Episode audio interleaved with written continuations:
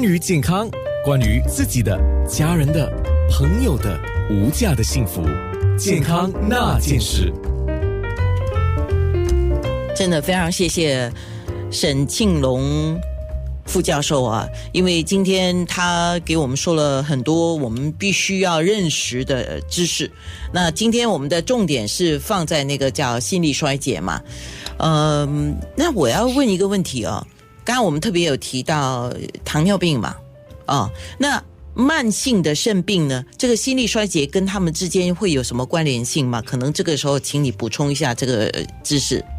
好，啊，第一啊，我们懂在新加坡很多心衰的病人都有糖尿病，心衰的病人有糖尿病几乎是百分之五十，因为糖尿病本身它会导致于心。血管阻塞，而且它糖尿病就算没有导致心血管阻塞，它本身糖尿病会导致于心肌的问题，所以它本身糖尿病也是就是说一个风险会导致于心衰，而且很多时候心衰病人也有肾衰的问题，因为导致于肾衰的问题也是糖尿病，所以你看心衰、肾衰还有。糖尿病，你把三个很难，很多时候病人就是说来看你时，他三个三合一一起来看你。哦，所以回到等一下，我理一下，理一下这个概念。医生，也就是说，回到我们讲的最基本的，如果有三高，这个三高绝对是要好好的控制，尤其是最近都一直在宣导的是糖尿病。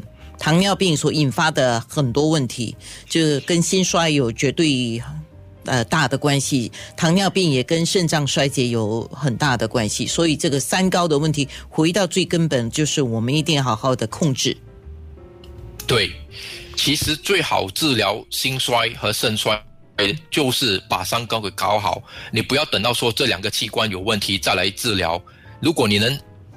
再有三高时候，还没有心脏还有肾脏被影响到，那个时候是最好治疗的时机。嗯，那我们今天再补充一点啊，就是请沈庆龙副教授讲一下，我们讲心衰嘛，你对这个整个心衰，新加坡目前，当然我们老龄化，像刚才我讲的，就每个人就是生活品质啊、体质啊各种，我们都要关注啊。然后整个心衰的病情在接下来。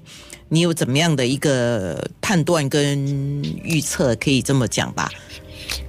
心衰啊，很不幸的，就是说，接下来十年、二十年，我们会看到越来越多病例。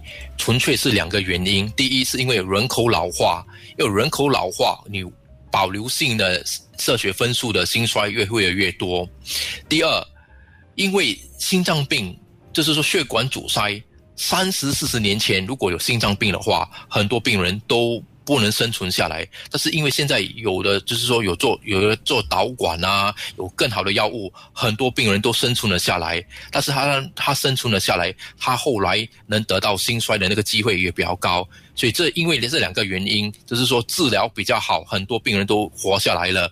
还有第二就是说人口老化，所以接下来二十年我们应该会看到蛮多心衰的病人。六十五岁以上的病人入院，心衰是一个最普通的那个原因。嗯，无言。OK，我们自己照顾自己啊。